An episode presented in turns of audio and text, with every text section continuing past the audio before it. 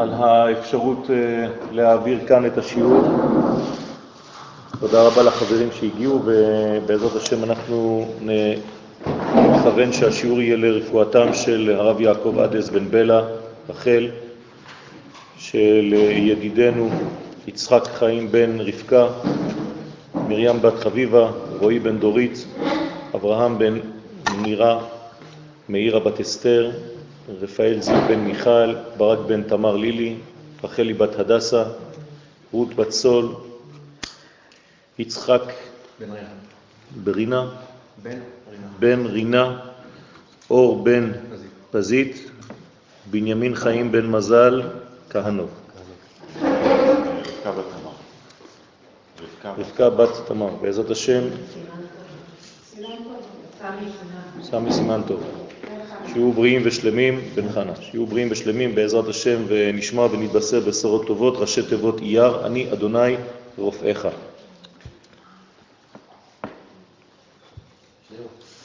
מקורו של חודש אייר מבבל, כמו כל השמות של החודשים שעלו מן הגלות. אנחנו תמיד אומרים שהירידה לגלות אינה סתמית. השהייה בגלות עוזרת לנו ללקט משם את מה ששייך לנו ושהלך לאיבוד באותה גלות. ולכן כל גלות אמורה לשחרר בסופו של דבר ביציאה מאותה גלות את האלמנטים החיוניים השייכים לנו בטבע. כשאומרים ששם של חודש עלה מבבל, זה אומר שבעצם כשהקדוש ברוך הוא ברא את העולם, הוא ברא את העולם באותיות. הצירופים, הקומבינציות של האותיות, פשוט נעלמו מדעת האדם, שכחנו. זה נקרא גם גלות. גלות פירושו של דבר לאו דווקא מקום טריטוריאלי, אלא בעצם שכחה של דבר, שהדבר הזה עכשיו נמצא במצב גלותי וצריך לגאול אותו. אז כשיוצאים מהגלות יוצאים יחד איתנו כל מיני צירופים שבעצם היו ונשכחו, ועכשיו אנחנו מוציאים אותם חזרה כדי להחזיר אותם אל גבולות הקודש. כל מה שישאר בחוץ, חז ושלום, יהיה חסר למדרגה של הקדושה.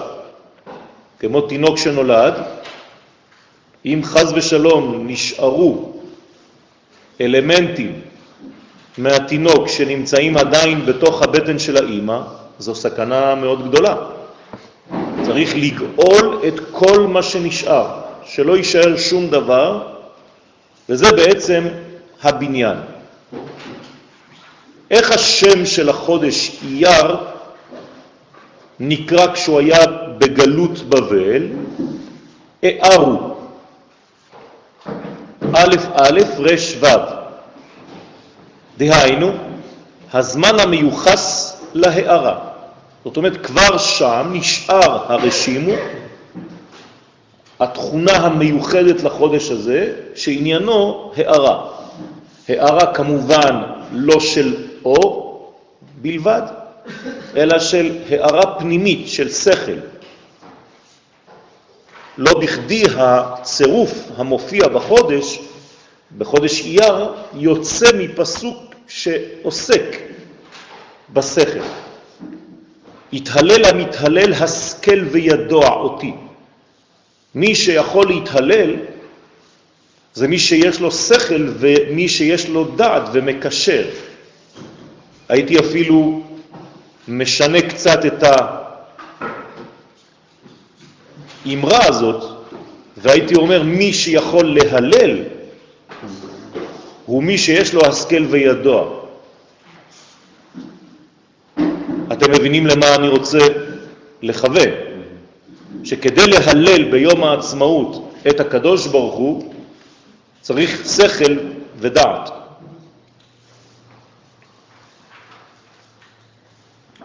בספר מלכים א', פרק ו', פסוק א', מכונה החודש הזה בשם חודש זיו. וגם שם מדובר באור המתחדש על העולם מזיו השמש. אנחנו כבר בחודש השני של האביב, האביב כבר תפס, נאחז במציאות, ולכן אור השמש חזק יותר. האדמה התחממה כבר יותר ממה שהיה בתחילת האביב. חודש אייר הוא השני בתקופת האביב. פירוש נוסף למושג זיו והוא ניצן, רמז לצמיחה המחודשת של הטבע. בחודש אייר אנחנו כמובן בהמשכיותו של האביב, והאביב מוציא את כל מה שהיה גנוז, רדום בטבע, כן, למדרגה של תחייה. הניצנים נראו בארץ, עת הזמיר הגיע וכל התור נשמע בארצנו, מכוון גם הוא לחודש אייר. כל התור מכוון גם לעניין הגאולה. תור, דור. התור, וכל התור נשמע בארצנו. מה זה תור? כן? דור. לא, תור זה לא דור, תור. וכל התור, יונה. הקול של התור נשמע בארצנו. זאת אומרת שיש גם לחיות, לצורך העניין לציפורים, חוש פנימי שיודע לזהות מה קורה במציאות. גם אם אנחנו, בני האדם, לפעמים שכחנו.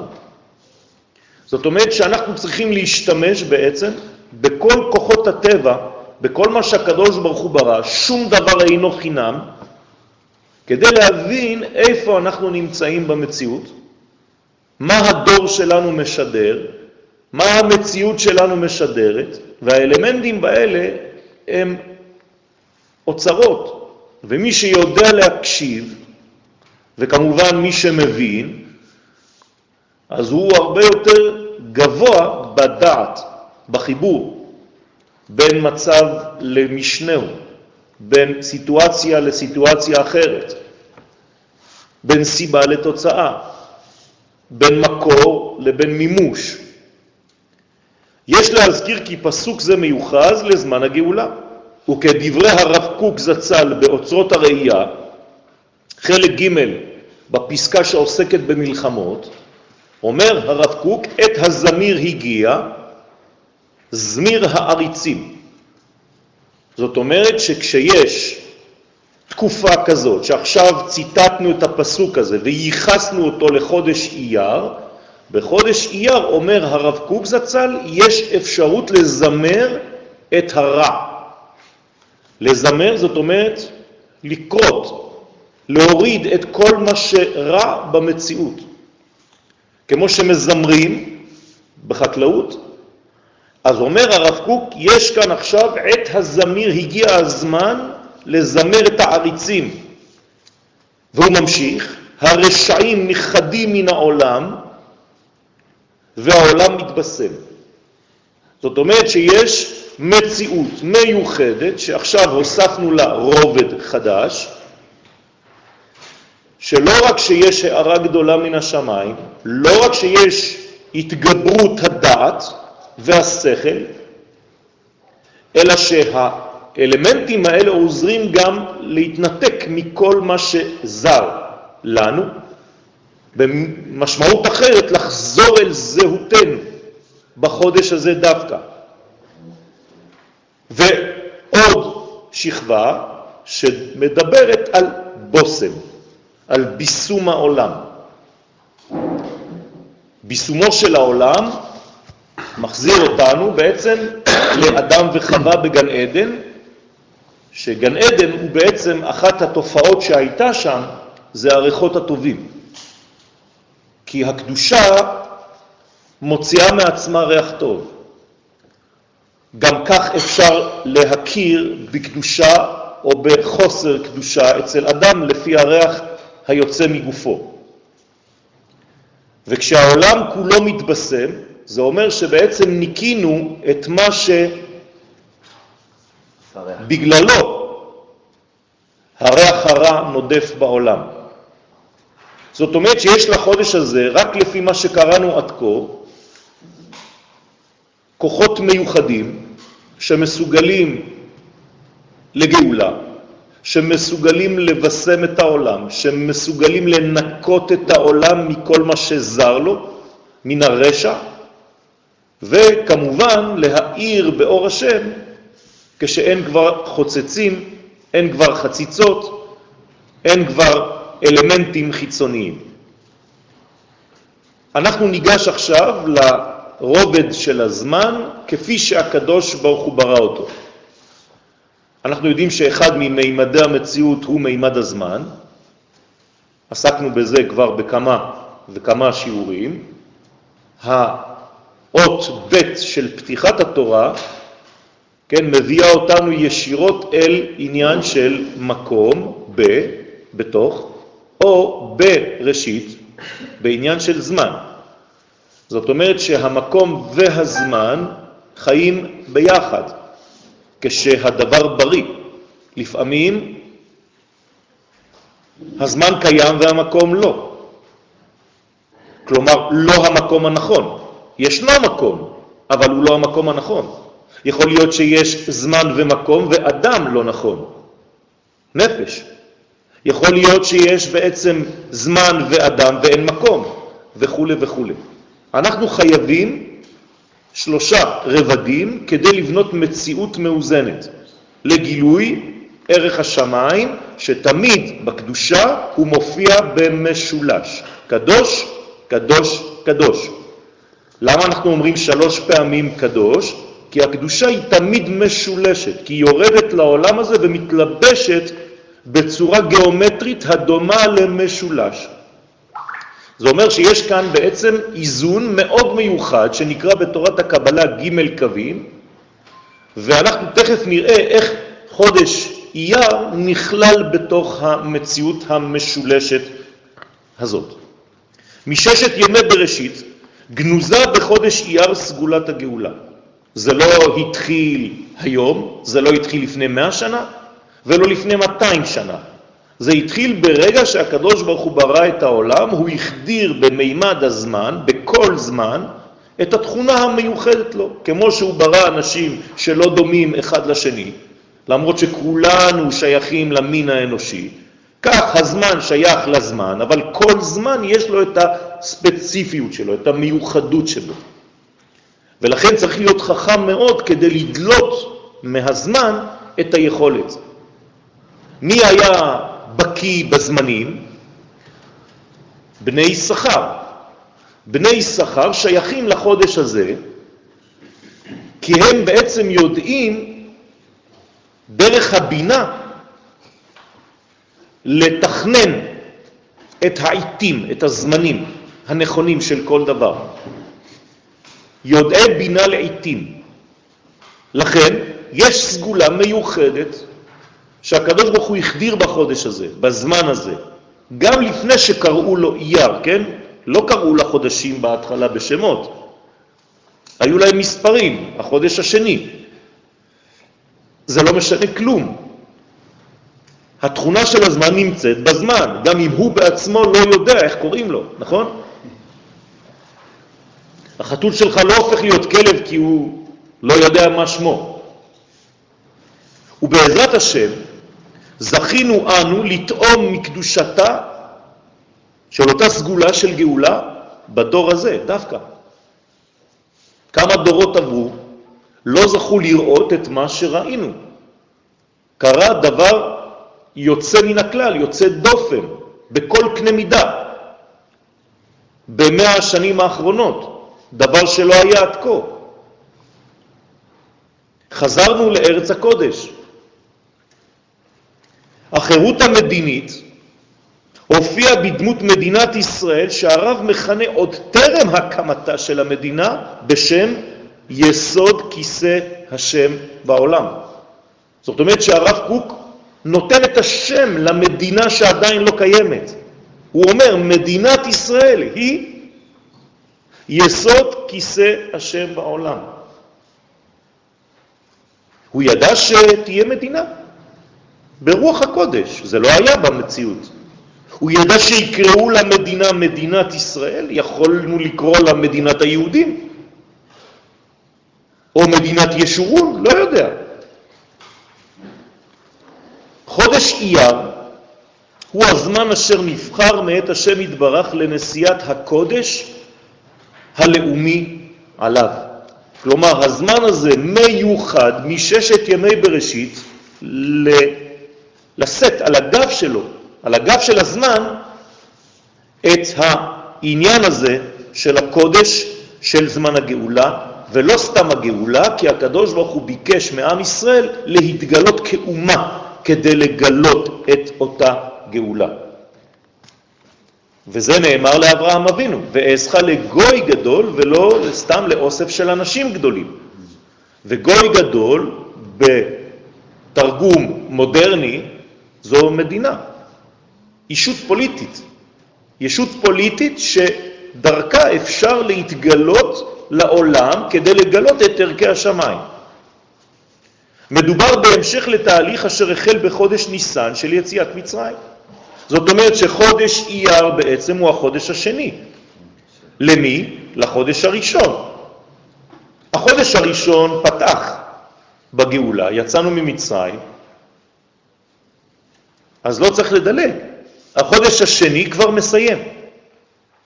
זאת אומרת שהחודש הראשון והשני הם בגדר של סוגריים של כל ההיסטוריה של עם ישראל.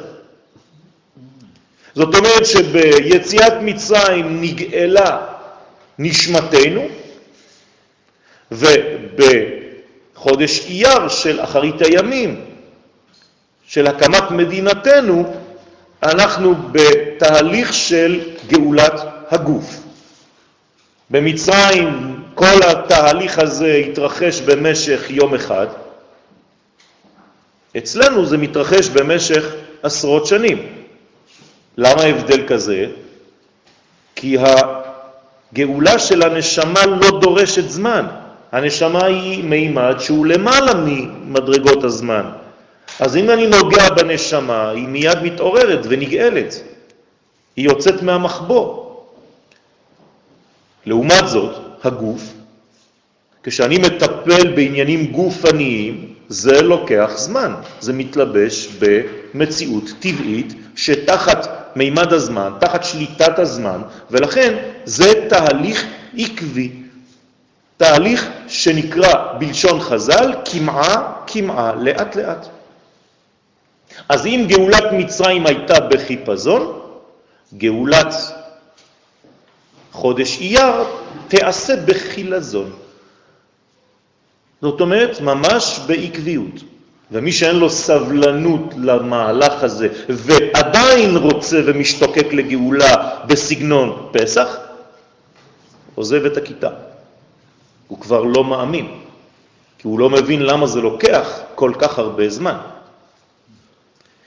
אז השתחררה נשמת האומה מגלותה במצרים, והיום השתחרר גם חלקה הגופני.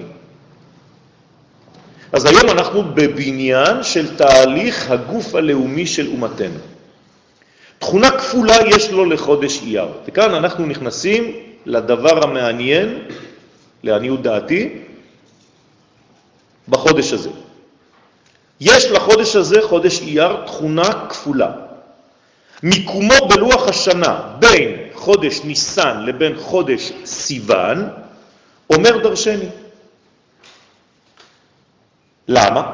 כי בחודש ניסן יצאנו ממצרים, בחודש סיוון קיבלנו את התורה. זאת אומרת שהחודש האמצעי הוא בעצם החודש של הקודקוד, של אותו מצשולה שדיברתי עליו קודם. אתם רואים שיש לנו עכשיו שלושה חודשים, ניסן, אייר, סיוון, כשאייר הוא האמצעי, ואז בניתי בעצם משולש. עכשיו, למה זה כל כך מעניין שאייר נמצא בין החודש של הגאולה, ניסן, לבין החודש של מתן תורה, סיוון. אלא שזמן זה ניחן בכוח החיבור בין הקודש הלאומי, יציאת מצרים, של ישראל לבין הקודש הדתי במרכאות של מתן תורה. זאת אומרת שיש לחודש אייר שתי בחינות, האחת לאומית השייכת לגאולת מצרים, כי שם התגלנו כלאום, כעם, ואחת תורנית, דתית, רוחנית, נשמתית, איך שתקראו לזה, זה לא חשוב, ששייכת לחודש סיוון, בו ניתנה תורתנו. לכן עומד הוא חודש אייר בין זמן יציאת מצרים לבין זמן מתן תורתנו. אותן שתי קדושות ראה הרב קוק ברוח קודשו, והדברים מופיעים בספרו אין היה על מסכת שבת, בדפים 185, 186. מה הוא אומר שם? דבר מעניין, פלא. תראו איזו חוכמה יש לרב הגדול שלנו. הזמן, יש לו תכונה עצמית. תרגמתי לכם בסוגריים, ערך מצד עצמו. יש לו את זה. ויש גם, ותכונה אמצעית, הוא לא רק ערך בפני עצמו, יש לו גם דבר אחר, הוא הכנה למשהו אחר. גם כאן בסוגריים, בתור הכנה אמצעי למטרה שהיא מעבר לו. בדרך כלל יותר גבוהה. כלומר, אתה מכין למשהו יותר גבוה. זאת אומרת שלזמן יש בעצם את הערך העצמי שלו וגם ערך של הכנה למשהו גדול יותר. תכונה עצמית מצד אותם ההופעות והרווחים. כל זמן נותן לך להרוויח משהו.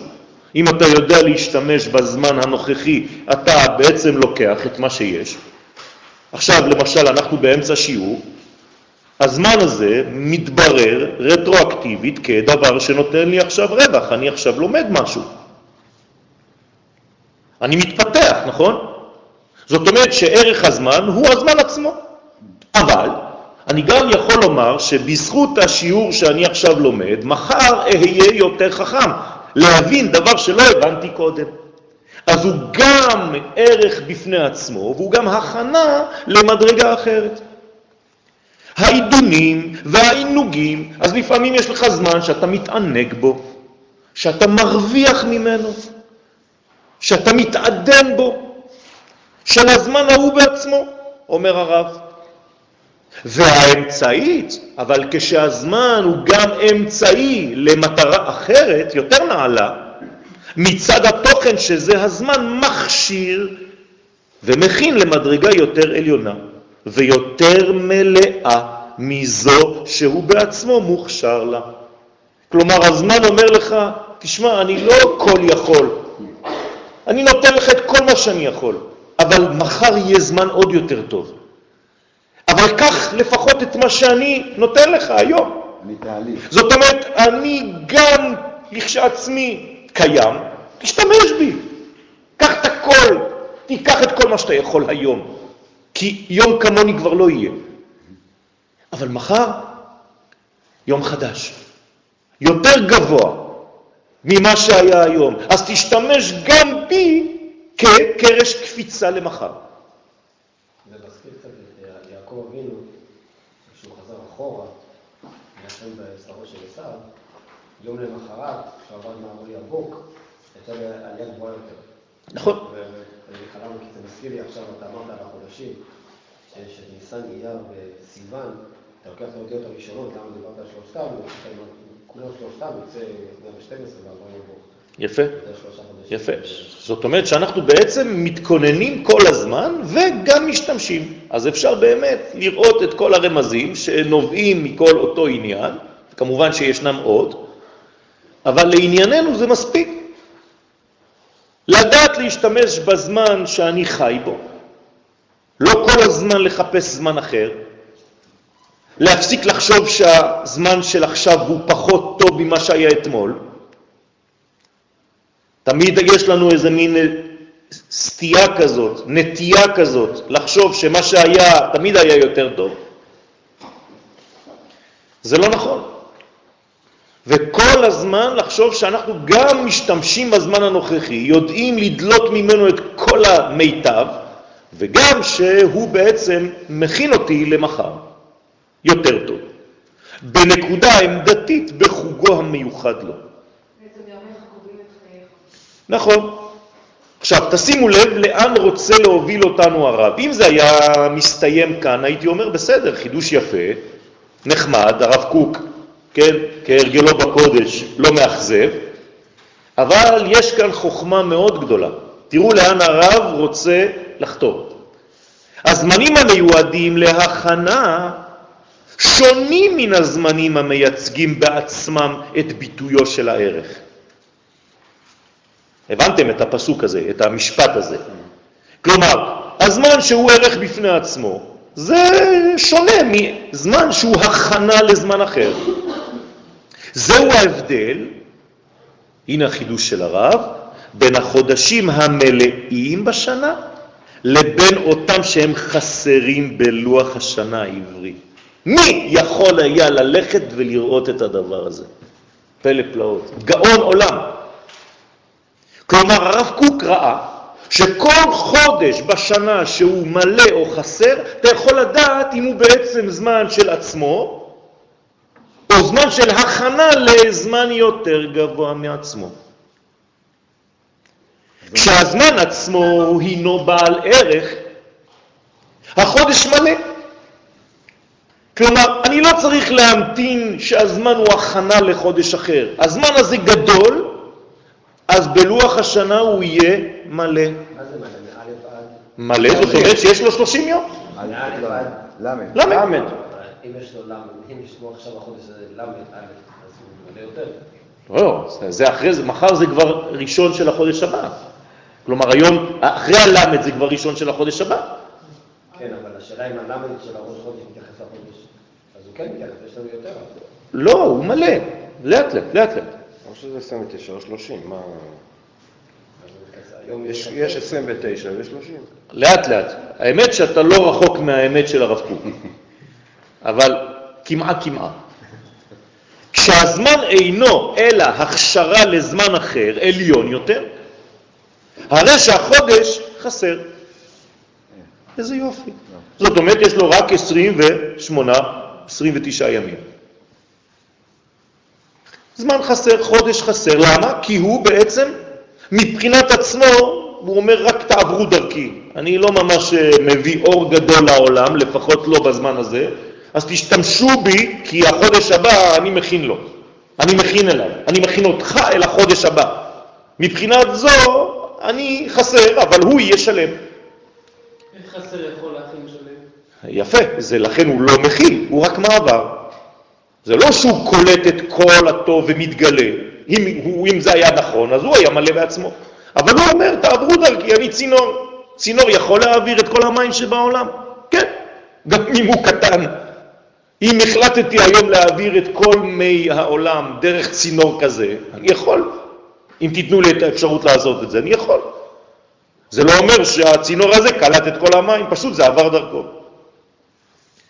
בניסוחו של הרב עכשיו, תראו איך הרב מנסח את כל מה שניסיתי להסביר לכם במילים שלי.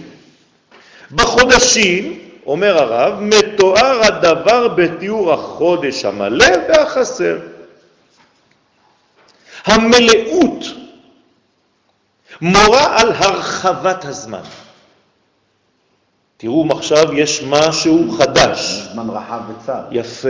אומר הרב שכשהחודש הוא בעצמו סימן של ברכה, הוא בעצמו הטוב שאתה צריך לקחת, ולא רק הכנה לחודש אחר, הזמן של הזמן מתרחב.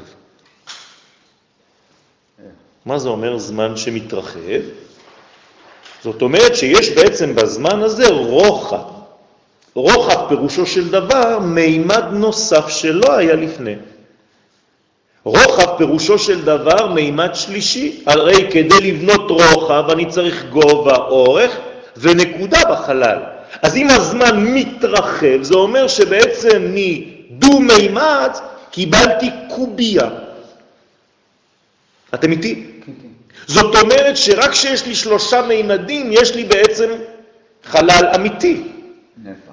נפח. לכן החודשים שהם מלאים, אומר הרב, הם לא רק מלאים שיש בהם יותר ימים, הזמן בהם הופך להיות בעצם זכר שמתגלה בנקבה, כי הקובייה שעליה דיברתי עכשיו היא נקבה בכל מקום.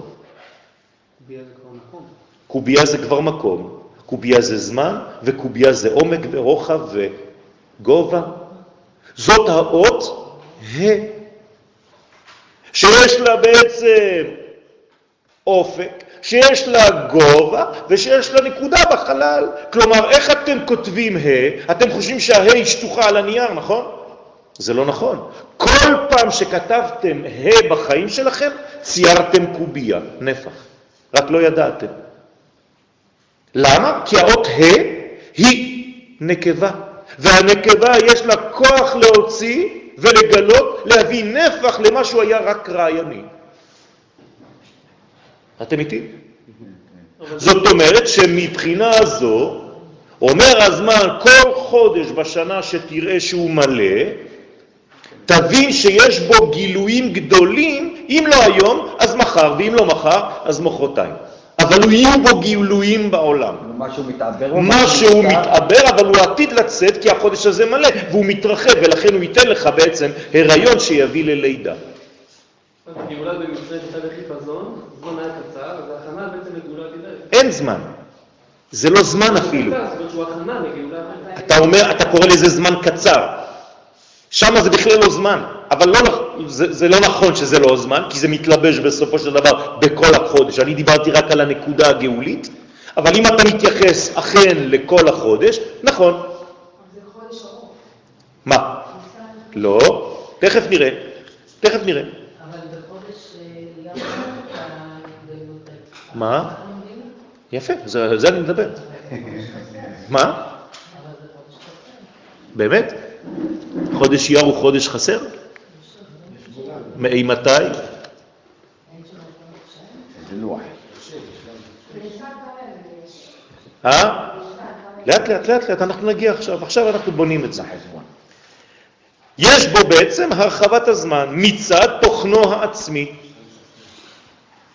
והחסר, כשיש לך חודש חסר, כשאתה עכשיו נמצא בחודש חסר, מורה יותר על תכונתו האמצעית, הוא רק אמצעי לחודש אחר. אומר בעצם הרב, אני עכשיו מסביר, בהתייחסותו לחודש אייר, מחדש הרב דברי פלא. ומה הוא קובע? אותו החודש הממציע, הוא קורא לו, אני תרגמתי לכם, הממוצע הוא באמצע, בין ניסן לבין סיוון, בין הופעת יציאת מצרים לבין הופעת מתן תורה, זה הרב, כן? כל מה שמודגש זה הרב. מצד ייחוסו לגודל שבאלה המעמדים, יש לו תואר שביל ממציע, שלעומתו מצטייר תיאור החוסר בחודשים, אבל יש לו אופן נוסף, והוא המטרה לעצמה. לחודש אייר ישנו הכוח המורכב, המכשיר לקנות את שני האורות. זאת אומרת שיש לו בעצם גם את החסר וגם את המלא, חודש מיוחד. זאת אומרת שמי שיש לו את המלא הוא גם חסר. הרי כדי להגיע למלאות, כפי שקורא לה הרב, הוא צריך לעבור יום קודם, ויום קודם זה חודש חסר. זאת אומרת שאומר לנו הרב, כדי שנעבור מניסן שהוא מלא לסיוון שהוא חסר, צריך לעבור בחודש אייר שהוא חסר ומלא. יש לו את שניהם. זאת אומרת שהחודש הזה מיוחד לחיבור, לחתונה בין החסר והמלא. מי זה החסר ומי זה המלא? הזכר הוא המלא, הנקבה היא חסרה, והוא צריך להשלים אותה. זאת אומרת שחודש אייר הוא זכר או נקבה? גם וגם. הרי זה ראשי תיבות אברהם, יצחק, יעקב, רחל. כלומר, יש לנו ג' קווים, אברהם, יצחק, יעקב, איה, רחל. כלומר, חודש אייר יש לו בעצם את הזכר ואת הנקבה שנמצאים בו. במילים שלנו, מה אני יכול לעשות בחודש הזה אם אני מבין טוב? אני צריך לחבר בין הלאומיות שלי לבין הדתיות שלי. כלומר, בחודש הזה, יום אחד, אגיע בעזרת השם להיות לאומי דתי. אבל גם ניסן הוא יש פה חסר במלא. לא, לא, לא. כי ניסן כשעצמו הוא רק התחלה. אני עכשיו מתייחס גם למה שקורה בהיסטוריה. אני עכשיו לא יכול לקחת את ניסן לחוד, כי ניסן לחוד מה? הוא פוטנציאל. גילוי שמוביל לאן? לא יודע. אני עכשיו הולך לסיוון, לוקח אותו לבד. הוא מתן תורה, זה בסדר גמור, אבל מתן תורה בשביל מה? איפה? אפשר ללמוד תורה באוסטרליה? אפשר. אתם מבינים שמה שחסר לניסן זה מה שחסר לסיוון? בצורה אחרת? אחד לאומי ואחד דתי, ואף אחד לא קושר ביניהם. תורני. אבל גם באדר, אבל אתה יכול לקשר את זה גם באדר, כי באדר יש גם כן למה. לא, היינו בחוץ לארץ. לא, אני צריך להתייחס לכוח, לפוטנציאל שמופיע בהיסטוריה. אני חייב לראות את זה. עכשיו אנחנו רטרואקטיבית כבר בדבר שקרה. אז כל עוד והדברים לא קורים, נכון, שיש פוטנציאלים גדולים. אבל ברגע שהדברים קורים בהיסטוריה ותופסים עכשיו, כן? מה זה חג? זה בעצם איזו הופעה קוסמית שירדה ואמרה, אני רוצה את אה, היום החמישי לחודש אייר, אפשר? אז אומרים, טוב, יש משהו שם? לא, בסדר, זה פנוי, אז תתלבש. אתם מבינים? ככה זה עובד. זאת אומרת שאם ירד מהעליונים כוח מיוחד שהתלבש בעולמנו בדמות של יום העצמאות, אותה אישה עכשיו תפסה לעצמה מקום. עכשיו זה מקום נצחי, נגמר. אף אחד לא יכול לקחת את מקומה. זאת אומרת שיש חיבור בין המקום, בין הזמן לבין האדם. יש לי עכשיו משולש. מה היה חסר לנו, רבותיי? עד לפני 70 שנה, מקום. כלומר, כל ההיסטוריה שלנו הייתה, כל היהדות הייתה אדם וזמן. מה עושה רב בחוץ לארץ? תגידו לי, אתם יודעים? הייתם בחו"ל? מה עושה רב בחו"ל? במה הוא עוסק? רק בזמן. אין לו מה לעשות, זה תורה בזמן. כלומר, הוא מטפל בך כשהתינוק שלך נולד. לצורך העניין הוא יכול לעשות לך ברית מילה, בריתה. הוא בא בעצם ללוות אותך כשהילדים גדלים.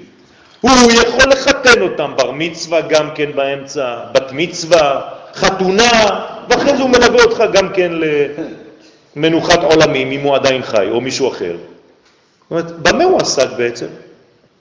רק בזמן. מימד המקום היה חסר לנו במשך אלפיים שנה. כלומר, מה קרה לפני 69 שנים, רבותיי? מימד המקום מתפרץ ונכנס לנו למימד הזמן והנפש.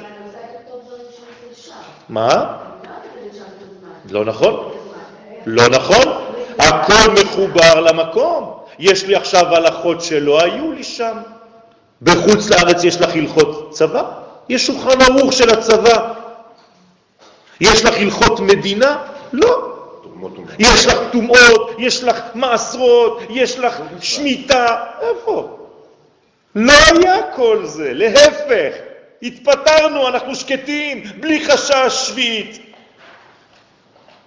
כי זה הפך להיות חשש. עד היום כותבים לך ביין, בלי חשש. אז תשאלי את מי שכתב את זה, זה מפחיד אותך, השכינה? זה מפחיד אותך הקדושה כשהיא מתלבשת בפירות עד כדי כך שאתה מכנה אותה חשש? אתה חושש מהקדושה?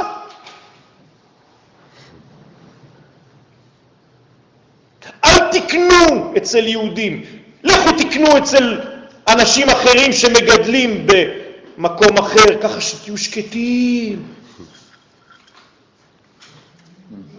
אתם מבינים? מה קרה כאן? הקניין של יציאת מצרים הוא קניין האופי העצמי שבחירות האומה.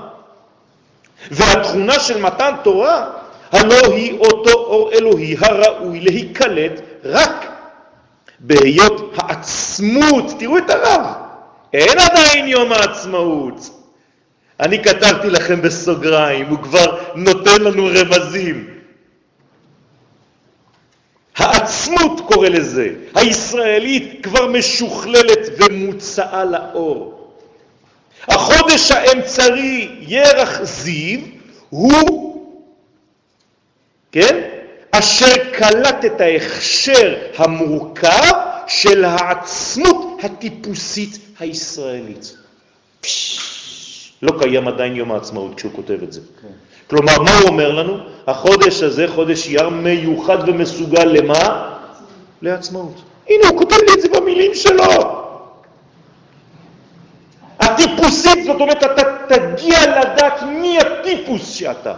עד היום לא ידעת מי אתה. פלא פלאות. ושל הקליטה העליונה של אור התורה, לא רק זה, כי זה לאומי, ואתה גם תתפוס את אור התורה, כלומר את מתן תורה שיבוא חודש הבא. אז אומר לנו הרב, אני מצאתי לעצמי את החודש שהוא בעצם הנוסחה המנצחת. הבנתי שחודש אייר זה החודש של גמר התיקון. כך אומר לנו הרב פה. אין יותר מזה. לקחתי את האלוהות, סיוון, ולקחתי את הלאומיות, ניסן, ובניתי מזה חודש שלישי. לצורך העניין הוא באמצע. אתם יודעים שבקבלה השלישי הוא תמיד באמצע, נכון? הנה, אייר באמצע. כלומר, יש בו מניסן ויש בו מסיוון, והוא בעצם האלמנט המקשר את הכל.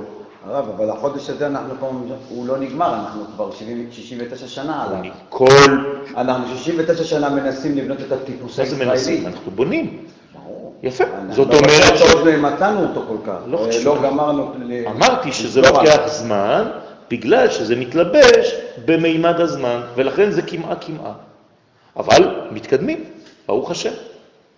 אסור לזרוק את כל מה שלא לא מתאים יחד עם מה שטוב. צריך לדעת לעשות בירורים. אז צריך לחנך דור חדש שיודע לזרוק את הטפל ולשמור את העיקר, בעזרת השם. אנחנו לא עיוורים, אנחנו לא משוגעים שאומרים הכל טוב, הכל יפה. יש דברים שצריך לתקן, ברוך השם. למה, אתם שלמים? למה אתה לא אומר את זה על עצמך? אני כבר 50 שנה חי ולא הצלחתי עדיין. אז בוא נזרוק אותך לזבל. לא. כל יום אתה מנסה להשתכלל, נכון? אותו דבר, יפה מאוד. תינוק שנולד, גם כן. יש חוויות נעימות וחוויות פחות נעימות, אבל אתה לא זורק את הילד כל פעם שהחוויה לא נעימה. אז אומר הרב, לחודש הזה יש אופי מיוחד, מתוך אופיו המיוחד. יש בו גם משום תוכן עצמי וגם משום הכנה. על כן, אתה תראו במה הוא מסכם, כאילו נותן לנו עכשיו פטיש, אייר דהאי שעתה, כלומר, אייר של יציאת מצרים, יצאנו בניסן, החודש אחרי יציאת מצרים, עבורי עברו, עיברו את החודש. זאת אומרת שהפכו אותו לחודש מעובר. בדרך כלל, איזה חודש מעברים? אדר. כלומר, תראו מה קרה. הגמרא עכשיו אומרת לי את זה, והרב מביא את זה, הוא מבין עכשיו למה. כלומר, חכמי ישראל בקדושתם וברוח קודשם, מה הם עשו לחודש אייר של יציאת מצרים? עיברו אותו. איך אתה מעבר חודש אייר? כלומר, מה הם ראו בחודש הזה דווקא כדי לעבר אותו? סימן לעתיד. מציאות בשל עצמה. מציאות בשל עצמה. עכשיו הוא שמן, עכשיו הוא מלא. אני מעבר אותו כדי שיהיה שלם, כדי שיהיה מלא, כי אני יודע שלעתיד לבוא הוא החודש הממצע. פלא פלאות. לפי זה קיימת התאמה בחודש אייר בין הקודש האלוהי לבין הקודש הלאומי של ישראל. אייר הוא הדבק המאחד בין גאולת מצרים לבין השגת הרובד הזהותי-נשמתי אשר התגלה במתן תורה. בחודש אייר מתגלה הקדוש ברוך הוא גם כאיש מלחמה וגם כזקן המלמד תורה. אתם זוכרים? למה במתן תורה, כשהקדוש ברוך הוא מתגלה, הוא אומר לך, אנוכי השם אלוהיך, אשר הוצאתיך מארץ מצרים. תגיד, אני השם אלוהיך שנותן לך תורה, אני עכשיו, אני עכשיו באמצע נתינת התורה, אתה לא יכול להגיד, אני השם אשר נותן לך? למה אתה, בתעודת זהות שלך, אתה מזכיר לי את מה שאתה הוצאת אותי ממצרים? אתם יודעים למה? כי הרבה אנשים חשבו שיש שני אלוהים. אחד דתי, שעכשיו נותן לי תורה, ויש אלוהים אחר שהוציא אותי ממצרים, זה לאומי, זה דומה לרמטכ"ל. אז אולי יש שתי רשויות, חז ושלום. אומר להם הקדוש ברוך הוא, לא, אני דתי לאומי, אני. לא הבנת את זה, לא הבנת כלום. על אותו משקל אפשר לציין את הגשר המתגלה בחודש אייר. אז החודש הזה הוא בעצם גשר, המחבר בין ישראל לבין אומות העולם. כלומר, הלכתי לחפש האם החודש הזה אכן ממלא את תפקידו בהיסטוריה. האם הוא גשר רק בין שני החודשים, או שהוא גשר גם מסוג אחר? וראו איזה פלא, מצאתי. אכן, היום בו ניתנו שבע מצוות בני נוח, הוא כ"ז באייר. יפה. כלומר, לפי זה, חודש אייר הוא גם הגשר בין ישראל לבין אומות העולם. כן, כן, זהו גם היום בו יבשה הארץ אחר המבול, באותו יום בו יצאו נוח ובניו מן הטבע וקיבלו עליהם את שבע המצוות. כתוב מפורשות בתורה שזה היום שהם יצאו, והגמרא אומרת באותו יום קיבלו שבע מצוות בני נוח. רגע, אז היום הזה היה מבחינתם של... שלושה חודשים? גם יצאו, לא, גם לא, קיבלו... לא, לא, לא, כ"ז באייר. זאת אומרת, הם בעצם, אומות העולם חוגגות את הקישור שלהם לגאולת ישראל דרך שבע מצוות בני נוח. כלומר, גם הגאולה של אומות העולם באיזה חודש היא? אייר. כמו הגאולה של ישראל, של העתיד לבוא. לא יפה? לפי זה יום כ"ז אייר הוא הזמן המיועד והמסוגל להעברת המסר האלוהי העובר דרך עם ישראל לאומות העולם. סליחה, רציתי לשאול בלי גשר. מה? אין- להם גשר לאומות העולם. מה זה אין להם קשר? אם הם ישר מקבלים את זה אה, דרך עם ישראל ישיר, אז אין להם דיוק דיוק אחרת. לא הבנתי את אנחנו השאלה. לא גואלים את העולם, אנחנו גואלים אז את אומות העולם. בוודאי. בוודאי. אנחנו צריכים לגאול, הרי מאיפה אומות העולם יכולות לקבל את האור? מה, מהקדוש ברוך הוא ישירות? כן או לא? לא, רק מעם ישראל. זאת אומרת שאומות העולם, איך בעצם אנחנו מגיעים לזמן של גאולה? כשיש הכרה שעם ישראל הוא המתווך. זהו, זה נקרא גאולה. אנחנו עצמנו אייר. בוודאי, זה, זה העניין. מה יש במילה אייר? ארץ ישראל, יום ירושלים. ארץ ישראל וירושלים זה במילה אייר, מה אתה רוצה? אני רוצה, מה אני רוצה? מעניין לראות שבהקשר לעניין הזה זכינו בדורנו לשחרורה של ירושלים. מתי שחרור ירושלים? בחודש אייר. למה? אה, סליחה. השגחה פרטית זה לא בשביל זה. הקדוש ברוך הוא משגיח על כל המציאות חוץ מיום העצמאות ויום ירושלים. רק בשתי התאריכים האלה הקדוש ברוך הוא ברח מההיסטוריה. כי הוא לא יכול, מה? מה יגידו עליו? לכלכת, נהיית ציוני, כן? אז הוא כנראה לא היה בהיסטוריה. איך אני יודע שהוא לא היה בהיסטוריה? אתה לא אומר הלל. אם אתה לא אומר הלל ביום ירושלים או ביום העצמאות, זאת אומרת שאתה לא מאמין, או, לא, לא, הפוך, אתה מאמין שהקדוש ברוך הוא לא היה פה. ואת זה, רבותיי, לא מסוגל לבלוע, לא מבין. אותה עיר, ירושלים, ממנה, עכשיו זה מוסיף למה שאמרנו, יוצא דבר השם לאנושות כולה. כי מציון תצא תורה ודבר השם מירושלים. אז ירושלים אני חייב לחזור אליה מתי? בחודש אייר. כי חודש אייר הוא הזמן של הגשר ביני לבין אומות העולם. וואי, וואי, וואי, וואי. הכל מסודר? מה, יש מישהו שמארגן את הכל? יש סדרן גדול שם?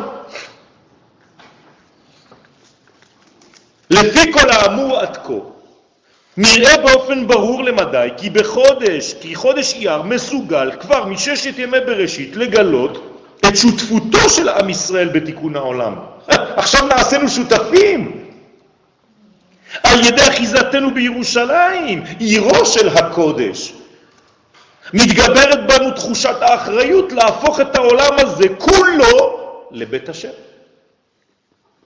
ממצב הגלות בו נסתמו עיניהם של ישראל במשך אלפי שנים, נפקחו עינינו בדור הזה וזכינו לראות בשוב השם את שיבת ציון.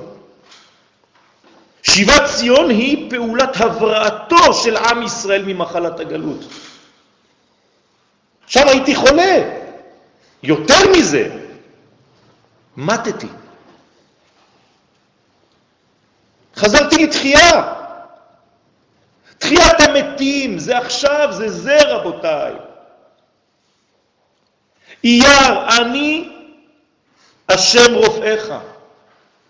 תראו כמה אותיות. כל הצירוף בין ההוויה לבין שם הדמות מופיע בשם הזה, אייר. בחודש אייר שנת תש"ח, כן, החל להתקיים בנו הפסוק, אז ימלא שחוק פינו ולשוננו רינה. למה? כי בשוב השם את שיבת ציון היינו כחולמים. אני ממשיך את הפסוק. אז, רק אז. אז, מה זה אז? למדנו. צירוף שם הוויה עם שם הדמות, שמונה אותיות. א', ז', אחד ועוד שבע. הנה, שמונה אותיות, ציירתי לכם אותם. מתחיל בי', מסתיים בי'. אז אני עכשיו יכול למלא שחוק פינו ולשוננו רינה. מה זה לשוננו רינה? הלל. הלל. פשוט מאוד בפסוק של דוד המלך, דוד המלך אומר לי לפני אלפיים ומשהו שנים, תגיד הלל ביום העצמאות, זה יהיה בחודש אייר, אני אומר לך את זה עכשיו. סוף סוף התעלינו לקומת העיניים. תחזה. עוד שינוי בין תורת הגלות לבין תורת ארץ ישראל, מור לשאלתך. בחוץ לארץ היינו בקומת האוזניים בלבד, זאת לא אותה תורה בכלל. אתה לומד אכן אותו טקסט, אבל אתה לא מבין בכלל אותו דבר, הרי אווירה של ארץ ישראל מחכים. אז החוכמה מתגלה רק בארץ ישראל, ככה זה, זה הזוהר. התחלנו לראות את שילובם של הוויה עם שם אלוהים בסוד הכתוב, אתה הורית לדעת כי האדוני הוא האלוהים, אין עוד מלבדו. מה זה אתה הורית? כשמוציאים ספר תורה כולם שרים את זה, אני לא בטוח שכולם מבינים מה הם אומרים. מה זה אתה הורית לדעת? הראו לך, נכון? אתה הוראת. כן, זה לשון פסיבית. כן? הראו לי. אתה הוראת, או שאני נראית לדעת. כמו הארץ אשר אראך. אני אראה לא את הארץ, אני אראה אותך מאותה ארץ. אני אראך לאחרים. יוכלו לראות אותך. אתה הוראת, יראו אותך, לדעת, יבינו, יקבלו דעת. מתי? אדוני הוא האלוהים. כשתבינו שהאל הדתי במרכאות הוא האל הטבעי שמופיע בטבע שלנו. ולא תפ, תפ, ותפסיקו להפריד בין שתי הקומות האלה, חז ושלום. אתם יודעים מי הפריד בין שתי הקומות? הנצרות. תנו לקיסר מה ששייך לו ותנו לאלוהים מה ששייך לו. כל דבר במקומו. חודש אייר נקבע מאת הבורא לזמן חזרתו של העולם שהוא בעצמו ברא. כלומר, מתי הקדוש ברוך הוא חזר לעולם? בחודש אייר. איך אני יודע את זה? כי חזרנו לארץ ישראל, ואחרי זה חזרנו לירושלים. כשחזרנו אנחנו, מי חזר? הוא. בזכותנו, במרכאות, כן, ככה הוא ברא את העולם. לבוש שלו. בזכותנו הוא מופיע. הקדוש ברוך הוא מתגלה? אני כל הזמן חוזר על אותו עניין, זה כבר מנטרה. כל מעשיו הגיד, המשיך למי? לעמו. איך הקדוש ברוך הוא עושה משהו? דרכנו. דרך תהליך שיבת ציון שב הקדוש ברוך הוא אל עולמו. מה שנבואתו של אברהם קבעה ואעשך לגוי גדול ונברחו בך כל משפחות האדמה, החל להתגשם בחודש אייר. הנה. כלומר, גם הנבואה של אברהם אבינו, אם היית שואל אותו מתי זה יהיה, הוא אומר לך, בינינו, כן? לא רוצה לגלות כי יצעקו עליי, זה יהיה באייר. מה זה אייר? עוד מעט יקראו לזמנים בשמות, והשם אייר, תשמור לך את זה בכיס, שם זה יהיה. ימי החודש מלאים כולם בזיו הסגולה הגנוז, בפסוק, התהלל המתהלל, השכל וידוע אותי. עכשיו, אתה רוצה עוד סימן? כמה פעמים צריך להגיד הלל? פעמיים. יום העצמאות, יום ירושלים, התהלל המתהלל. מה, אתה לא יכול לדבר בצורה נורמלית? תגיד התהלל. איזה יופי. אז אחד כנראה השכל והשני ידוע. ידוע. זאת אומרת שמדינת ישראל זה... מה אתם אומרים? השכל. ירושלים זה הידיעה. כי אתה כבר חודר פנימה. לקודש, למלכות. י' ק' ק' ו', זה הצירוף של החודש. גם אותיות שמו של החודש מורות על חוש הראייה. כלומר, מתי תחזור לראייה שאיבדת, היית עיוור במשך כל השנים האלה, כותנות אור, כותנות עיוור. כלומר, מתי אנחנו נגאלים מהחטא של אדם הראשון שעיוור את האנושות? בחודש אייר. לכן השמות שלו זה ראייה, ראייה, כמו הרב שלנו. ההולך ומבריא מעיוורון הגלות. החירות המדינית שנקבעה בה' לחודש אייר, אחרי אלפיים שנות גלות, קבעה לשיטתו של הרמב"ם, הרמב"ם עכשיו, הלכה, לא קבלה, את התממשותם של ימות המשיח. למה? מה אומר הרמב"ם? מה ההבדל בין העולם הזה לבין ימות המשיח? רק דבר אחד, שיהיה לכם בעצם עצמאות. הוא קורא לזה במילים שלו שעבוד מלכויות בלבד. כן, אבל אתה, אתה הבנת ככה. למה הוא לא אמר במילים אה, יותר ברורות? אז יש לי חידוש בשבילכם. בפרק חלק הוא אומר שתחזור המלכות לממשלה ראשונה. זה כבר מתחיל לעניין כבר, אבל את זה לא זוכרים. לעומת חודש ניסן, המגלה גאולה באור ישר, ממעלה למטה, כי הקדוש ברוך הוא גאל אותנו, נכון? לא עשינו כלום. המתנו, היינו פסיביים בחודש ניסן של הגאולה. בא חודש אייר, והוא זמן שותפותו של האדם בגאולתו. זאת אומרת שהוא נרשם בסגנון של אור חוזר. כלומר, בחודש אייר אני כבר באור חוזר. מה זה אור חוזר? בסוגריים, האור החוזר הוא הכלי להאכלת האור הישר. זאת אומרת שמה עשינו בעצם בחודש אייר דרך השותפות שלנו? בנינו כלי, אפשרנו לקדוש ברוך הוא לרדת. לכן אני חוזר למה שאמר הרב קוק, איך קוראים לחודש הזה? איך קוראים למדינת ישראל שתהיה בחודש הזה? יסוד יסוד כיסא. זה היסוד של הכיסא, הקדוש ברוך הוא יכול לשבת. עד אותו זמן הקדוש ברוך הוא לא ישב.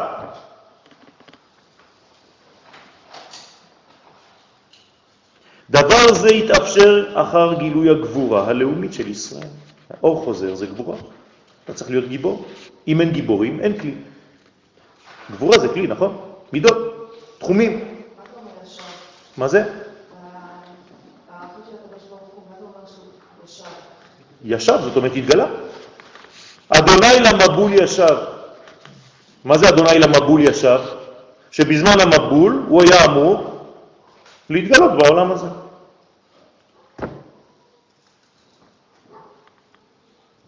הנה.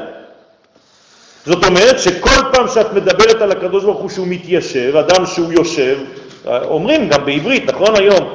הוא יושב טוב. מה זה הוא יושב טוב? הוא מצא לעצמו את הפינה שלו, הכל בסדר, ברוך השם כבר קרס, הכל, כן? הקדוש ברוך הוא נמאס לו. ממה? ממה? מחוסר רגליים. נמאס לו כבר. לא מצאה היונה מנוח לכף רגלה. נמאס לו לקדוש ברוך הוא. זה כמו יונה מסכנה שעפה, עפה, עפה, עפה, וכל פעם שהיא רוצה לנחות על משהו, יש קוצים, יש משהו שמפריע לה. היא תמות. היא חייבת להתיישב באיזשהו שלב. היונה זה כנסת ישראל, זה האלמנט הנוקבי של קודשא בריחו כביכול. אם אין לו התיישבות, אם אין לו ישיבה במציאות, אז מה עשינו? כשאתה יושב אתה פסיבי, כשאתה עומד אתה אקטיבי. יפה. למה אתה יושב? למה אתה יושב? כי כל הילדים שלך מסביב כבר, זה כמו אחד זקן, אני מת לזה. לראות צאצאים, ילדים, כולם משתוללים ואני ככה, מה, מה יותר טוב מזה? לא, אבל לפי ה... כשאתה מתפלל, אז יש ישיבה ויש. אני לא מדבר עכשיו על ישיבה ועמידה, אני אומר על הקדוש ברוך הוא כביכול, הוא הגיע, עכשיו מי עושה את העמידה במקומו? אנחנו. יש כבר מישהו אחר שתפס את המושכות. אתם מבינים מה אני אומר? אני גם חושד באותם שישבו בבני ברק בלילה, עד שבאו התלמידים ואמרו להם, הגיע הזמן קריאת שמה, הם חיכו לזה. כן, עשר שנים, עשרים שנה הם חיכו לזה. וואלה, רק שהתלמיד שלי יבוא ויגיד לי, הרב, עכשיו הגיע הזמן התפילה, הרב, בוא נעשה את זה. בכוונה. אתם מבינים מה אני רוצה לומר? שהילדים יבואו ויגיד לך, אבא, אתה באיחור, לך להתפלל. לא שאתה אומר לילד, הילד אומר לך באיזשהו שלב. דורשי רשומות כתבו בספר קרניים, כי ראשי תיבות אייר אם אברהם, יצחק, יעקב, רחל. זה לא סתם איזה משחקי מילים. אתם יודעים מה זה ספר קרניים שמרחם? ספר של קבלה עתיק, שאומר לנו בעצם כאן שכל החודש הזה מכיל בתוכו את הזכר ואת הנקבה, ג' קווים ומלכות המגלה. ארבע מדרגות של קומה שלמה כוללת חוכמה, בינה, תפארת ומלכות. בניין שלם העומד כנגד ארבע אותיות י' כו' סוד ההוויה כולה. דברים גדולים הראו בחודש יר לכל אורך ההיסטוריה של עם ישראל. ירידת המן, מתי החלה? למה? עכשיו אתם מבינים למה. כי אם הקדוש רוצה לתרגם משהו למציאות, איזה חודש הכי מתאים? אייר, אז גם שם הוא יורד המן. בעירה של מרים, מתי הופיע בפעם ראשונה? גם כן בחודש אייר. מה, זה מתחיל להיות יותר מדי כבר. על המן ועל המים נאמר שהיו שניהם ממשיכים את חוכמת התורה על ישראל, כלומר השכל וידע. הנה, יש לי גם המן וגם הבאר של מרים, גם המים, בחודש הזה. כלומר, יש לי גם לחם וגם מים. מה זה לחם ומים? זה הבסיס של הכל, אם תיתן לי לחם לאכול ובגד ללבוש, ומים. זה העניין. והוא מאמר מפורש בדברי חז"ל במחילתא, בשלח י"ז. לא ניתנה תורה, אלא למי? לאוכלי המן. כלומר למי שקודם כל עבר דרך חודש אייר. תאכל מן בחודש אייר, תקבל תורה בשבועות בחודש הבא. כלומר, נצלו את החודש הזה לאכול מן. לאכול לחם, לחם זה ג' הוויות, שלוש פעמים י' כו' כ', 78, הזן את הכל, זן. מדרגה גדולה מאוד של תזונה, של מזון, של ברכה, של שפע, כל זה בחודש הזה.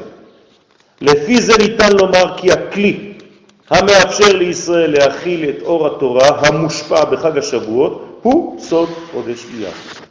אז יהי רצון שבעזרת השם נזכה לחיות את תכונת החודש לפי התכונה שלו, לא נזייף. זה לא עוד חודש, עוד זמן שעובר, אני פשוט עובר, ויש שמות. עכשיו אני חוצה את השם אייר. יש לי עוד כמה ימים, אני עובר בתוך האייר הזה. לא.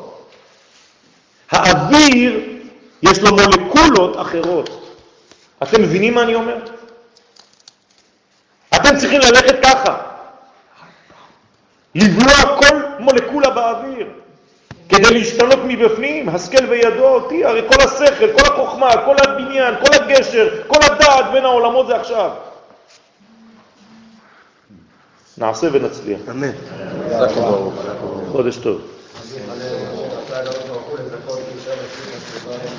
שנאמר, אדוני יחפץ למען תזכור, בגין תורה וידיר.